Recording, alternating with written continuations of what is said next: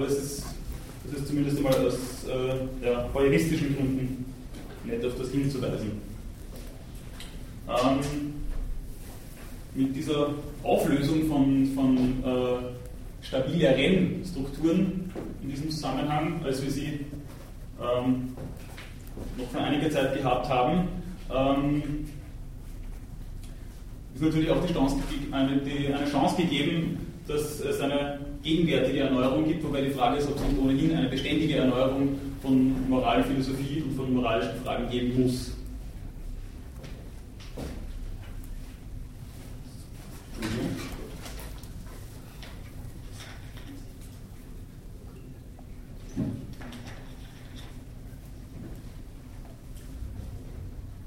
Wenn man jetzt auf die Diversität von äh, Ethosformen so gesondert hinweist, wie ich das jetzt eben getan habe, dann stellt sich natürlich auch gleich die Frage, ob es dann überhaupt irgendwelche letzten Garantien geben kann, ob wir einen interkulturellen Austausch oder Ausgleich schaffen können auf dem Boden eines Gemeinsamen. Oder gibt es die eben nicht und gibt es die auch nicht in Form von Menschenrechten zum Beispiel? Das ist eine Debatte, die auch noch nicht ausgefochten ist. Oder gibt es eben eine Moral der Moral, in der es einige dennoch universale Grundlagen gibt? Menschenrechte entstammen ja der jüdisch-christlichen Tradition eigentlich, das heißt einer spezifischen Form von Ethos, äh, das historisch und kulturell begrenzt ist. Das heißt, da stellt sich dann doch die Frage nach einer gewissen Kompatibilität von Moralordnungen. Da werde ich jetzt nochmal kurz heuristisch, der Ludger Honnefelder hat einmal gemeint, also dass da ein bloßer Eklektizismus auch nicht weiterhilft, weil äh, aus der Vielfalt der Sprachen auch nicht die Beliebigkeit ihres Gebrauchs folgt ist allerdings, wie gesagt, nur ein, ein etwas heuristischer, äh, etwas heuristischer Gedankengang. Das heißt aber, trotz äh, Liberalität und Toleranz, die wir uns immer wieder auf die Fahnen heften, stehen wir immer wieder vor dem Anspruch, vermittels der praktischen Vernunft zwischen Gut und Böse einmal zu unterscheiden.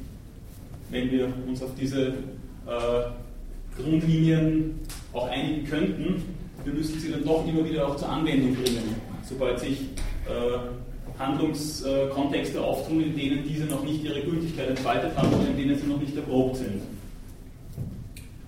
Ähm, vor allem Kant hat das gesehen, dass wir unter diesem Anspruch immer wieder stehen und dass uns der unter anderem auch recht rigoros zusetzen kann, nicht nur in unserem Denken, sondern auch in unserem Handeln. Das ist, wie Levinas dann meint, ein Wagnis, das wir eingehen müssen. Einerseits ist das ein Wagnis, weil Kompromisse zwar möglich sind, aber ein Kompromiss von einem Konsens doch einigermaßen zu unterscheiden ist. Ein Wagnis ist zum Beispiel, wie ich meine, das, was wir heute unter Fristenlösung verstehen. Das geht einigen viel zu weit, anderen überhaupt nicht weit genug. Und wie kann es da zu einem Ausgleich kommen? Und ist es eigentlich dann für beide Parteien eine Zumutung, so eine Fristenlösung zu haben? Ähm, ein Wagnis müssen wir eingehen, wie ich gemeint habe, ähm, weil wir eben auch in der Unterlassung handeln. Wir sind also genötigt, so oder so zu handeln, weil wir nicht nicht handeln können. Wenn wir die Arme verschränken und nichts machen, heißt das nicht, dass wir nicht handeln. Wenn man das mit dem Gedanken von Friedrich Nietzsche in Verbindung bringt, der meint, dass wir nicht festgestellte Tiere sind, dann stehen wir unter dem Anspruch, so oder so zu handeln. Und darin steckt natürlich ein ethischer Anspruch. Wenn wir nun zwischen Gut und Böse in Form eines Wagnisses äh, unterscheiden, müssen wir auf die Begriffe Gut und Böse noch kurz eingehen. Das heißt, oder worauf es mir da ankommt, ist, dass Gut gewissermaßen einmal für sich steht. Es ist intuitiv schon absurd, einmal zu fragen, wofür Gut sein gut sein soll. Dem entspricht auch der aristotelische Begriff der Selbstgenügsamkeit des höchsten Gutes, wie er dann sagen wird. Die Dichotomie von Gut und Böse unterscheidet sich eben von der von wahr und falsch und richtig und falsch, wie sie in der theoretischen Philosophie auftauchen. Diese scheinen strengeren Kriterien zu unterliegen, darauf hat auch Aristoteles schon rekurriert.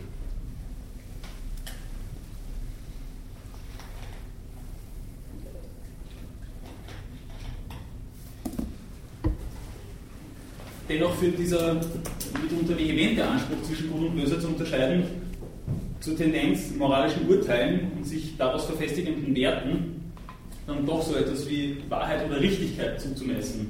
Und das ist was, was nicht immer ganz harmlos ist, wie wir unter anderem aus Religionskriegen kennen, wie wir eben daher kennen, dass es Leute gibt, die meinen, eine Axis of Evil irgendwie konstruieren zu müssen und derlei Phänomene.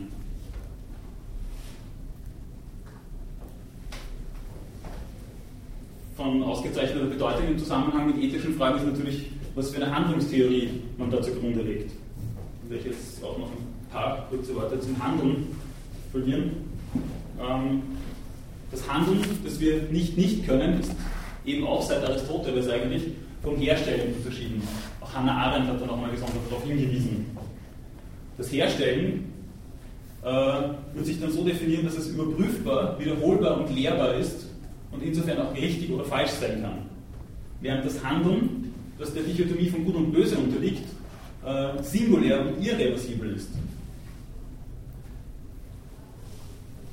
Ferner hängt es laut Kant und schon bei Aristoteles mit dem Wählen zusammen. Also selbst wenn man handelt, wie man zu handeln pflegt, ist das nicht ganz ohne Wahl. Oder zumindest ist die Wahl immer wieder möglich. Ähm, diese traditionelle Dichotomie, äh, würde ich meinen, trägt allerdings nicht in jeder Hinsicht. Wenn man zum Beispiel daran denkt, ob Waffenherstellung was ethisch Neutrales ist. Oder wie ist mit der Herstellung von Dynamit. Und warum hat Alfred Nobel dann den Nobelpreis gestiftet, wenn das wirklich so neutral ist? Ähm, und wenn das Herstellen im Unterschied zum Handeln lehrbar ist, ähm, ist es nicht doch in gewisser Weise, in gewisser Weise möglich, hier Strukturen oder, oder, oder Muster zu lehren. Denn Handeln, wenn es äh, überprüfbar oder beurteilbar ist, ähm, muss doch in gewisser Weise wissentlich willentlich sein, wie Aristoteles uns schon versucht zu versichern. Beziehungsweise wie sieht es aus mit Gründen und Motiven? Andererseits, wie sieht es aus mit Umständen? Und untergraben diese Umstände, in denen ich jeweils handle, meine Autonomie, wie Kant das dann bezeichnen wird? Oder sind wir überhaupt wie Sartre zur Freiheit verdammt? Und in dieser Freiheit oder in dieser Verdammung zur Freiheit eigentlich schon wieder ohnmächtig? Das Problem der Lehrbarkeit hängt, wie ich meine, äh, in gewisser Weise damit zusammen, dass das Handeln sich durch eine gewisse Indirektheit auszeichnet. Wir handeln, indem wir dies oder jenes sprechen, gehen, dies oder jenes kaufen, fahrlässig sind und dies oder jenes unterlassen. Es ist in dem, das kommt es mir da an, dass es da eine gewisse Indirektheit eben immer gibt, wenn ich etwas tue.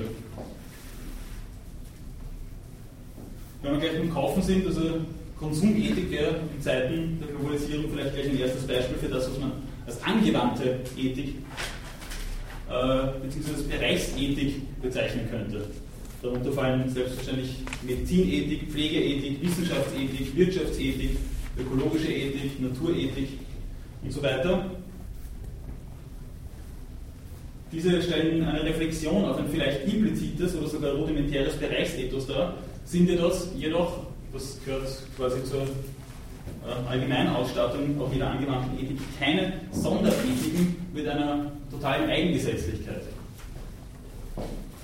Es soll das, was eigentlich als allgemein ethisch verbindlich darstellbar ist, auch innerhalb dieser Kontexte sich bewähren. Gut, ich komme noch einmal ganz kurz zurück auf diese Dichotomie von Gut und Böse das wovon sprechen wir da, wenn wir gut oder böse mit der praktischen Vernunft feststellen? Jetzt nur ganz kurz um so Philosophie, traditionelle Perspektiven ein. Bei Platon ist es einmal die Idee des Guten, der wir uns durch Wiedererinnerung an Amnesis anzunähern imstande sind. Das Gute ist da ähm, eingebunden in diese berühmte Trias des Wahren, Schönen und Guten bei Platon. Dann Aristoteles, der versucht sich da von Platon äh, abzusetzen, indem er sagt, es geht um ein Gut, das wir auch wirklich äh, äh, in unserem Handeln erreichen können. Das heißt, ihm geht es um ein Gutverhalten, das, wie er meint, äh, mehr oder minder sicher, natürlich kommt es auch auf die Umstände an, aber dann doch zu sowas wie Glückseligkeit äh, führen kann. Und wenn es dann ein Gutverhalten ist, dann ist es auch ein individuelles. Das heißt, es gibt nicht ein Gutes, wie bei Platon in der Idee des Guten, sondern eines, das jeweilig ist.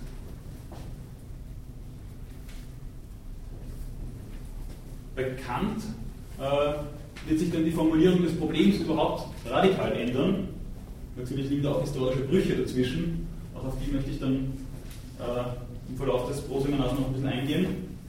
Aber Kant stellt nicht die Frage, was ist gut oder was ist das Gute, sondern die Frage, die Kant stellt, ist die danach, was ich tun soll. Also dieses Sollen und die Idee einer universalen Pflicht treten da in den Vordergrund.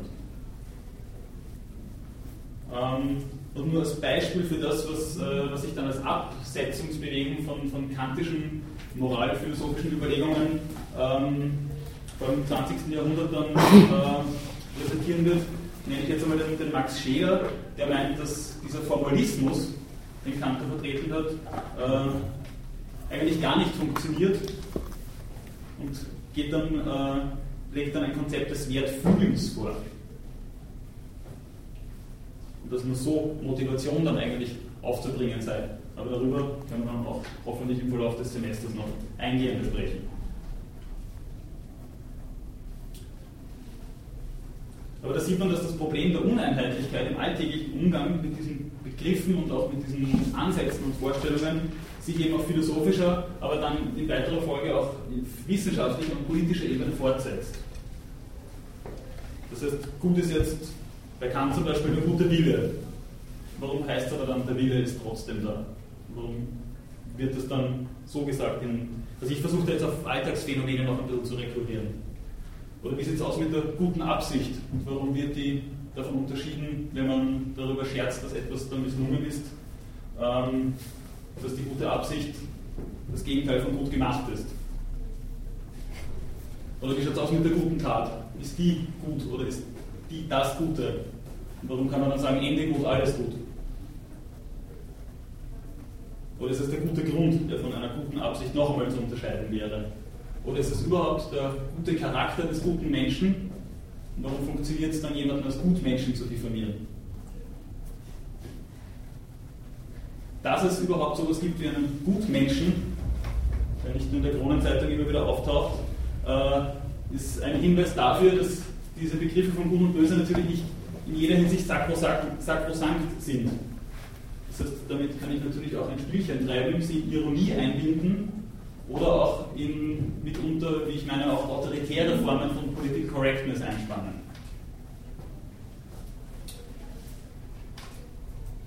Gut, dann mache ich jetzt noch ein paar kurze Andeutungen zu den, zu den jeweiligen Autoren, die wir dann, äh, die wir dann behandeln werden. Wobei ich dann jedes Mal, wenn wir dann mit einem neuen Autor anfangen, dann eine genauere Einführung zu den jeweiligen Themen geben möchte. Ähm, gut. Äh, Aristoteles hat, wie gesagt, in seiner nikomachischen Ethik, daneben gibt es noch die äh, große Ethik und die eugemische Ethik, äh, die Ethik als. Ja, natürlich.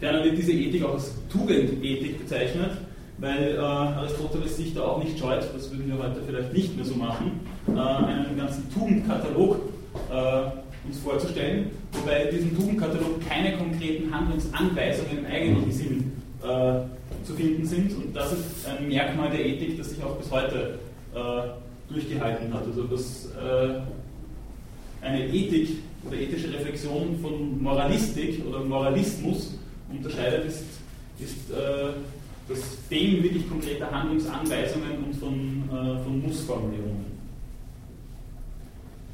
Aristoteles Ethik wird auch bezeichnet als Strebensethik, weil dieses Streben so ein, äh, eine, eine, besondere anthropologische Bedeutung hat und nicht zuletzt als eudaimonistische Ethik.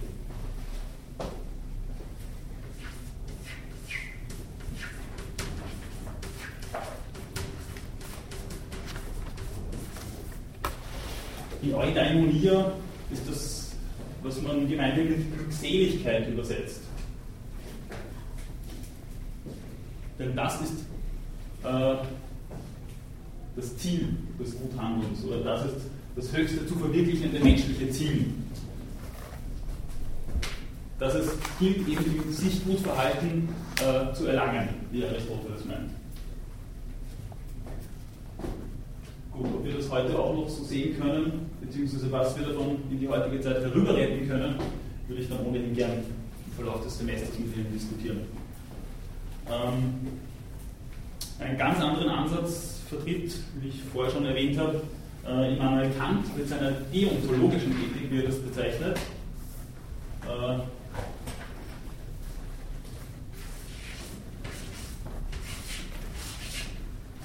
so Deon ist die Pflicht oder das Gesollte. Das bekannt, zwar in unterschiedlichen Formulierungen, aber dennoch auf ein universales Sittengesetz reduzierbar ist, so dass wir einen sicheren Grund finden können. Können, nicht unbedingt müssen, und das ist uns auch nicht immer möglich, aber es gibt einmal die grundsätzliche menschliche Fähigkeit, ein, ein sicheres Fundament, laut Kant, für die Unterscheidung von Gut und Böse zu finden. Da wir keine Heiligen sind, meint er, gelingt uns das nicht immer, aber grundsätzlich meint er, ist es möglich. Der dritte Ansatz aus der Philosophietradition, den ich Ihnen oder den ich mit Ihnen gerne äh, erarbeiten möchte, ist der Utilitarismus, der sich vor allem im angloamerikanischen Raum durchgesetzt hat, weniger im kontinentaleuropäischen, der vor allem auf Jeremy Bentham, John Stuart Mill und Henry Sidgwick zurückgeht. Dieser Utilitarismus das ist jetzt auch nur so eine ganz kurze, äh, eine ganz kurze Beschreibung, äh, fußt auf äh, drei grundsätzlichen Prinzipien. Einmal dem Utilitäts- oder Nutzenprinzip, und ferner dem Sozialprinzip. Das werden wir bei mir dann noch sehen, geht es um, um das größte Glück der größten Zahl und schließlich um das Konsequenzprinzip.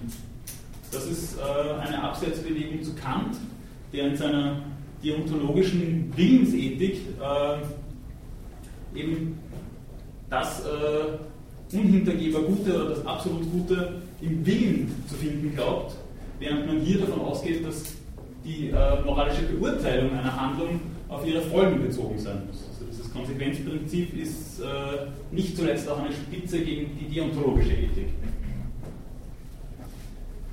Ich auch noch ganz kurz zu den beiden zeitgenössischen Autoren. Zeitgenössisch ist immer gut, wenn sie schon gestorben sind, aber äh, zunächst äh, John Rawls, ein Amerikaner, der eben äh, in dieser Tradition des Utilitarismus äh, seine Laufbahn begonnen hat, äh, sich dann aber zum Ex-Utilitaristen erklärt hat äh, sich dann auf Kant beruft, wenn er dann einen Ansatz des Formalen äh, bezüglich einer, einer Vertragstheorie ähm, der Gerechtigkeit präsentieren möchte. Äh, diese Theorie der Gerechtigkeit, die er uns da vorlegt, bewegt sich so am, am Rand zwischen Ethik, Sozialphilosophie und politischer Philosophie. Wobei äh, in all diesen Dimensionen die Gerechtigkeit als eine hervorragende Tugend, könnte man vielleicht auch sogar den Aristoteles noch ein bisschen herauslesen, als eine hervorragende Tugend äh, gesehen werden soll, die uns eben in hervorragender Weise in Richtung des Guten bringen kann. Gut, und der letzte Autor, den ich da jetzt noch ganz kurz erwähnen möchte, ist der Paul Ricoeur, äh, ein französischer Phänomenologe, der wie Ross vor ein paar Jahren verstorben ist, äh, der sich recht viel auf Husserl, Heidegger und auch auf Gabriel Marcel beruft in seinen Überlegungen. In seinen ethischen Überlegungen versucht Aristoteles und Kant miteinander zu konfrontieren. Diese teleologische Ausrichtung auf das Gute, die Aristoteles uns da äh, präsentiert, soll mit der Prüfung durch dieses universale Sittengesetz von Kant irgendwie zusammengebracht werden. Dabei orientiert er sich, äh, wie das in der zeitgenössischen kontinentalen Philosophie immer wieder geschieht, am anderen äh, großgeschrieben.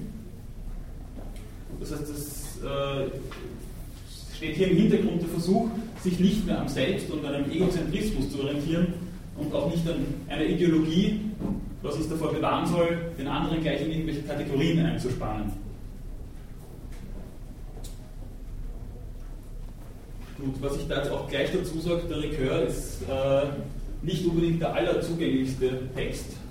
Ähm, also wer sich für ein Rekör-Referat meldet, ähm, sollte es vielleicht nicht unbedingt sich zum ersten Mal mit, mit äh, einer derartigen Materie beschäftigen, weil der Text wirklich relativ kompliziert ist. Also da würde ich, äh, beziehungsweise ich biete ohnehin an, also wenn, wenn sich da jemand schwer tut mit der Referatserarbeitung, äh, mir jederzeit per Mail Fragen zu stellen, beziehungsweise kann man das auch gerne vorbesprechen bei mir in der Sprechstunde, die ist von 11 bis um 12 jeweils vor dem Großseminar.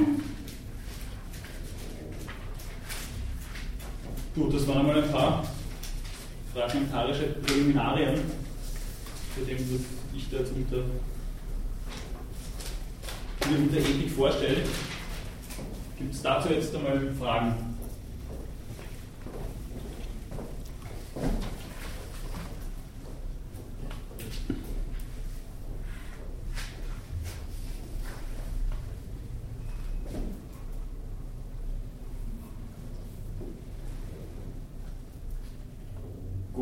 Sie jetzt entweder restlos überzeugt oder restlos eingeschläfert habe, dann. Äh, Bitte? Ja. Ähm, also es gesagt haben, bei Likör ist es, ähm, also er versucht irgendwie Kant und Aristoteles zusammenzudenken. Ja. Oder gibt es auch andere Ansätze zu sowas oder ist der Likör jetzt der, wo man sagt, das ist so der Vorreiter oder einziger? Ähm, andere Ansätze in diese Richtung ähm, gibt es schon immer wieder im angloamerikanischen Raum, aber ähm, das wären dann eher so, so Leute wie, wie Nelson Goodman zum Beispiel, aber da kenne ich mich dann nicht so wirklich gut aus. Also darum habe ich mir auch den Rekör hergefasst, weil ich bei dem auch die Fragestellungen äh, jetzt äh, fast am besten finde. Also das ist in, in, in, der, in, der, Auseinandersetzung vor allem mit Kant, aber auch mit Aristoteles, also meiner Ansicht nach schon das Gelbe vom Ei. Mhm. Aber eben solche Leute wie, wie Nelson Goodman oder, oder Martha Rosbaum sind da, sind da auch äh, durchaus interessiert an, an solchen Konfrontationen.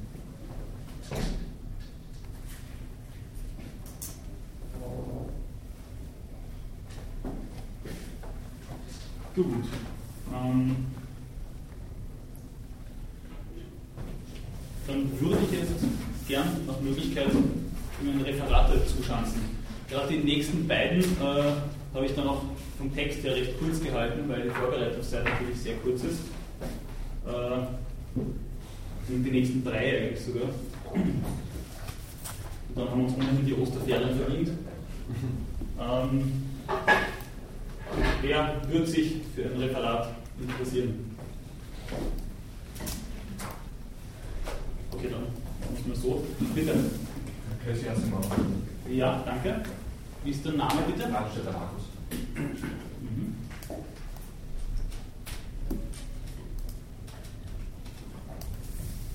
Ich würde gerne den ersten Kampftermin übernehmen. Den ersten Kampftermin?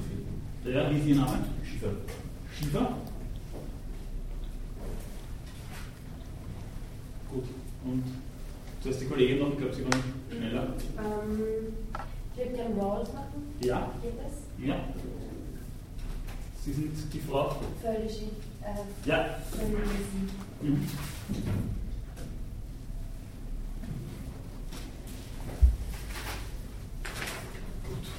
Jetzt weiß ich nicht, wer. Ich hätte eine grundsätzliche Frage. Also, ähm, ist es entweder Referat oder Arbeit? Ich hätte das Referat ganz gerne schriftlich ausgearbeitet, wobei ich dann nicht unbedingt die gleichen Kriterien dran anlege. Und äh, die Arbeit wäre wär auch zum Thema von die, also Visum. Die Arbeit hätte ich mir vorgestellt, ich lasse das Thema mal grundsätzlich eher frei. Ich verlange nur einen Bezug zu mindestens einem der Texte, die wir dann groß in einer behandeln. Und das ist jetzt so die Behandlung von dem, von dem Text oder so? Das muss jetzt nicht unbedingt sich äh, an der Behandlung des Textes aufhängen. Also wenn Ihnen ein Thema äh, als wichtig erscheint und, und äh, Sie meinen, der John Stuart Mill oder der Aristoteles hat dazu Wesentliches zu sagen oder äh, gerade an der Thematik sieht man, dass der Aristoteles da gar nicht mehr zeitgemäß ist, dann, dann wäre das ja ein guter Aufhänger für eine wissenschaftliche Arbeit. Mhm. Vielleicht überlegen wir kurz. Okay, gut. Die Ausarbeitung zum Referat heißt umfangmäßig. Steht das irgendwo? Entschuldige. Äh, ich habe unten geschrieben, 5 bis 10 Seiten. 5 bis 10 Seiten, dass ich nehme an, wenn Sie ein, ein Referat ausarbeiten, wären es unter 5 Seiten, die nicht kommen. Ja, okay, Bitte. Ich hätte gerne mit den ersten Termin. Ja. Wehofer Johanna. Wehofer? Mhm. mhm. Ich hätte gerne mhm. Sie sind die Frau? Weiß. Mhm. Gut.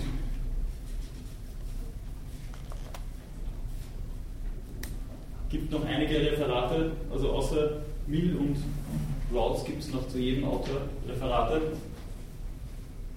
Bitte? Okay, ich mache mir den Aristoteles am 21. Mhm. Sie sind die Frau? Eickner mit AI.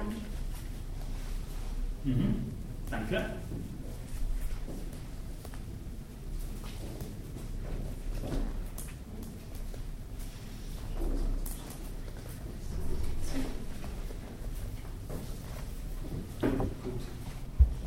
können Sie bitte. Ich noch einen Kran, ich glaube, der zweite ist noch offen. Ja, auch der dritte wäre offen. Ja, Sie sind der Herr? Eichner. Sage ich mich handschriftlich. Okay. Eichner, ja, ich sehe schon.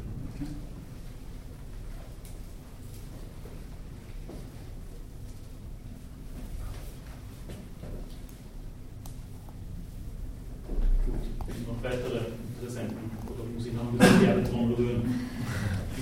Ich habe nur eine Frage zu ja. dieser Abgabe von den fünf Kurzreflexionen. Wie ja. haben Sie sich das vorgestellt? Äh, wie gesagt, ich würde das einfach kurz mailen. Am besten jeweils vor der jeweiligen Einheit, wenn wir den Text behandeln. Einfach, damit ich sehe, dass Sie sich mit dem Text ein bisschen eigenständig auseinandergesetzt haben. Und das Ganze braucht nicht lang zu sein. Ich möchte Sie auch jetzt nicht irgendwie sekieren. Mir geht es eigentlich eher darum, dass, dass Sie sich eben, wie gesagt, eigenständig mit dem Text auseinandersetzen und ich dann auch sehe, wo es vielleicht Probleme im Verständnis gibt, die wir im, im Großseminar irgendwie äh, bereinigen können, wo es vielleicht auch bestimmte Interessenslagen gibt oder was, was Ihnen besonders aufgefallen ist und wo man, wo man sich, sich dann auch ein bisschen intensiver damit auseinandersetzen kann. Das ist so die Idee dahinter. Ich habe eine Verständnisfrage zu den Referaten. Ja. Ist es so gedacht, dass wenn ich, wenn ich mich eingehend mit diesem Text ja. dass ich mich eingehend mit dem beschäftige? Also, oder, oder muss ich jetzt den Kant in Grundzügen generell verstehen, um das, das zu präsentieren. Ich meine, natürlich ist es wünschenswert, aber ähm, von der Realistik.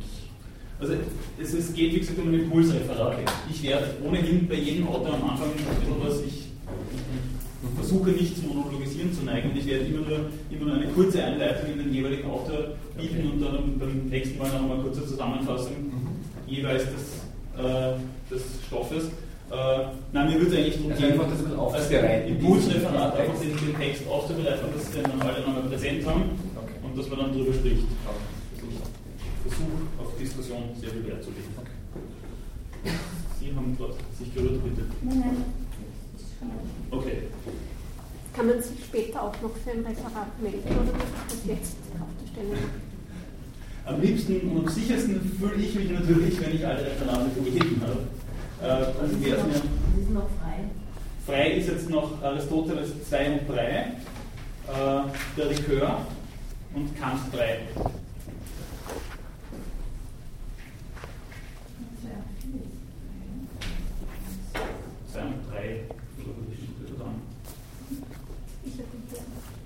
4, genau. Die ist weg. Dann Aristoteles 3. Ja, bitte. Name ist Dressler mit Ohr und Schatten S. Ja. Und ja. Dem ich ohnehin nicht überfüllt bin, ist das auch kein Problem. Ne? Das ist, ich gebe dann die Liste ohnehin noch einmal durch oder sie kommen dann vor und schreiben sie nicht vor. Jetzt wäre frei der Aristoteles 2, der Kant 3 und der Rückkehr also gerade im Kant, wenn Sie sich noch nie mit Kant beschäftigt haben, ist, glaube ich, äh, die Grundlegung zur Metaphysik der Sitten äh, wahrscheinlich der beste Text, sich da mal, mal damit zu beschäftigen, weil er am zugänglichsten ist, wie ich glaube, und vielleicht sogar mit Abstand der, der einfachste Text, bei dem auch äh, rückwirkend die Kritik der reinen Vernunft noch einmal verständlicher wird. Also, das wäre eine einmalige Okkasion.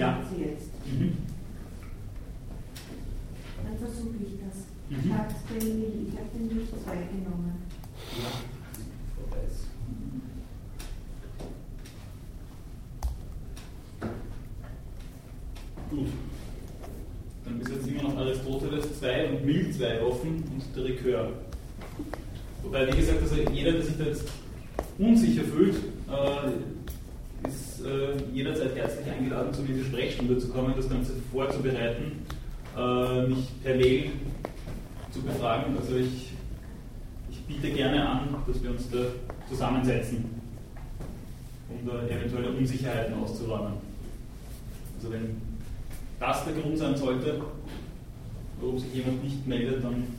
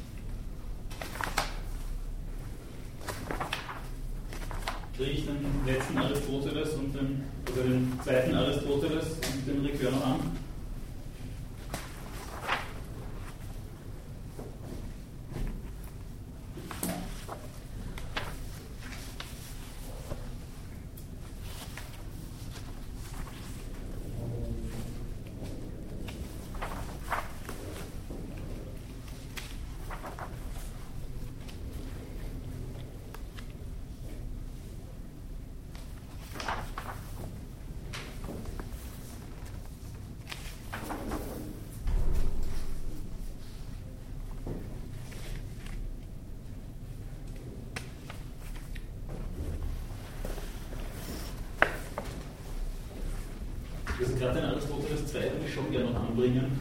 Den Ritual kann ich, kann ich auch einfach lassen, weil der Text wirklich schwierig ist und wenn da Bedenken bestehen, verstehe ich schon. Bitte. Ähm, nein, ich kann mich nicht lassen. Den will, der will unbedingt das hören, aber ich kann, ich kann schon sagen. lassen tue ich ihn ohnehin nicht. Also ah, okay, nein, ist falsch verstanden. Na gut, ähm, ich kann schon noch was Zweites machen. Es ist okay, ich weiß nicht, ich noch nie damit beschäftigt, das heißt, es war jetzt nicht gut. Also wir können uns da wirklich gerne zusammensetzen, wenn Sie sich da unsicher sind. Also wenn Sie mir den, den abnehmen wollen. Mhm. Ähm also wenn Sie ein zweites Referat machen und das schriftlich ausarbeiten, also ich habe letztes Semester ein paar Leute gehabt, die haben sich das mit mir aus, ausgefeilscht. Um, um den, Aufwands, äh, den Arbeitsaufwand dann auch wirklich vergleichbar und gleich zu halten, würde ich Ihnen dann die, die Kurzreflexionen stanzen. Ah. Also, weil es ja sonst noch unfair ist, weil sie, dann, weil sie dann ja mehr arbeiten würden als alle anderen, um, um ihr Zeugnis zu erlangen. Mhm. Also ich hätte noch kurz die Geiselhaft probiert und dann hätte ich es mit dem Vorschlag. Also wenn Sie wirklich sich bereit erklären, ein zweites Referat zu halten, dann, dann, dann würde ich meinen, dass es, dass es fair ist, äh, dass Sie dann die Kurzreflexionen nicht abgeben müssen. Okay. Ich hoffe, das kommt Ihnen allen einigermaßen fair vor.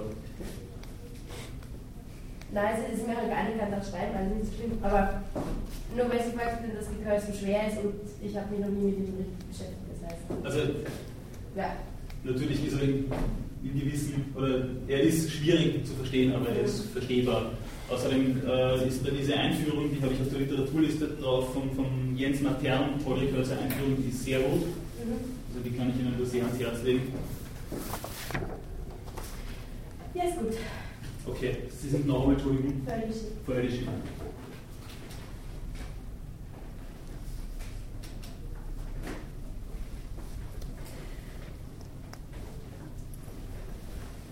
Würde sich dann noch jemand für den 2 opfern, dann habe ich nämlich alle angebracht.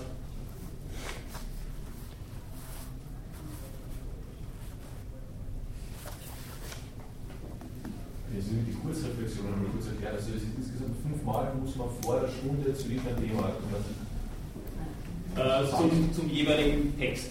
Einfach nur so kurz. Aber wie gesagt, es, es, es braucht da keine Sekundärliteratur einfließen, es braucht dann nicht irgendwie äh, äh, vollständige Analyse des Textes oder so äh, vorgelegt werden. Wenn Sie mir schreiben, was Ihnen besonders aufgefallen ist, dann ist das für mich auch schon ein Anhaltspunkt, wie wir an den Text dann herangehen können, wenn, wenn wir den im Großseminar besprechen. Und das kann man sich auch, man kann sich aussuchen. Sie können sich aussuchen, welchen, zu welchem Text Sie Reflexionen schreiben. Ungefähr. Bitte? Wie, wie lang soll es ungefähr sein? Wenn das eine halbe Seite bis Seite ist, bin ich voll auf zufrieden. Also es geht, wie gesagt, um eine eigenständige Auseinandersetzung mit den Texten und, und äh, auch um eine Rückmeldung für mich, was für Sie da schwierig ist. Also es zeigt sich einfach, dass die Leute sehr unterschiedliche Schwierigkeiten mit den Texten haben und, und, und sehr unterschiedliche Fragestellungen an den Text heranbringen. Bitte. Äh, was halten Sie davon, wenn diese Reflexionen weitergeleitet werden an die Referenten? Also ich kenne das von anderen Seminaren, es hat den Vorteil, dass man dann ein bisschen einbauen kann. Der Nachteil allerdings, dass man, das dann so zwei Tage vorher fertig sein soll.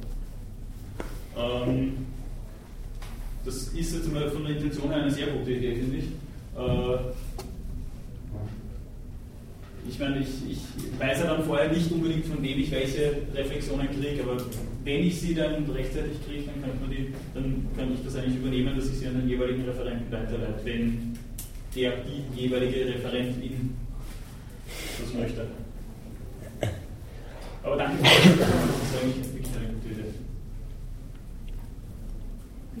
lang soll das sein? Also circa 15 Minuten. Es geht mir eben darum, ein Impulsreferat äh, über den jeweiligen Text zu haben und dann den Text möglichst per Diskussion anzueignen.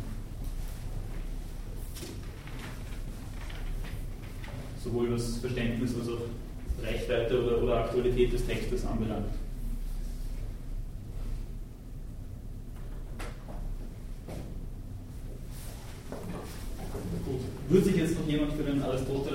25. März opfern.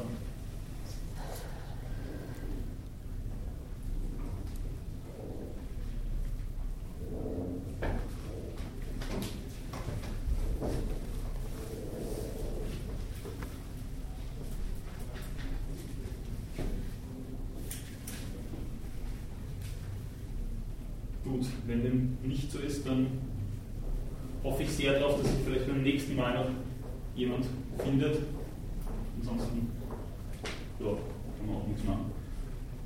jetzt noch irgendwelche Fragen, sowohl organisatorischer als auch inhaltlicher Natur?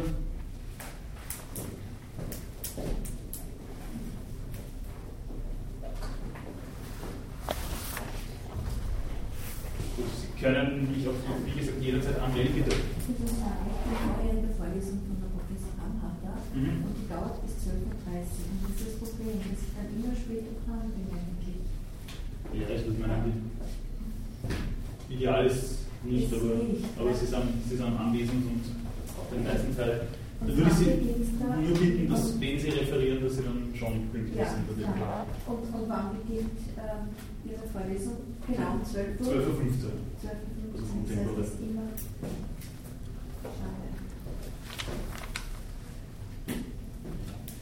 Also das ist jetzt für mich grundsätzlich, grundsätzlich nicht, so, nicht, so, nicht so ein Problem. Also äh, wie gesagt, wenn Sie referieren, dann müssen wir natürlich schon sehr recht sein und. Also,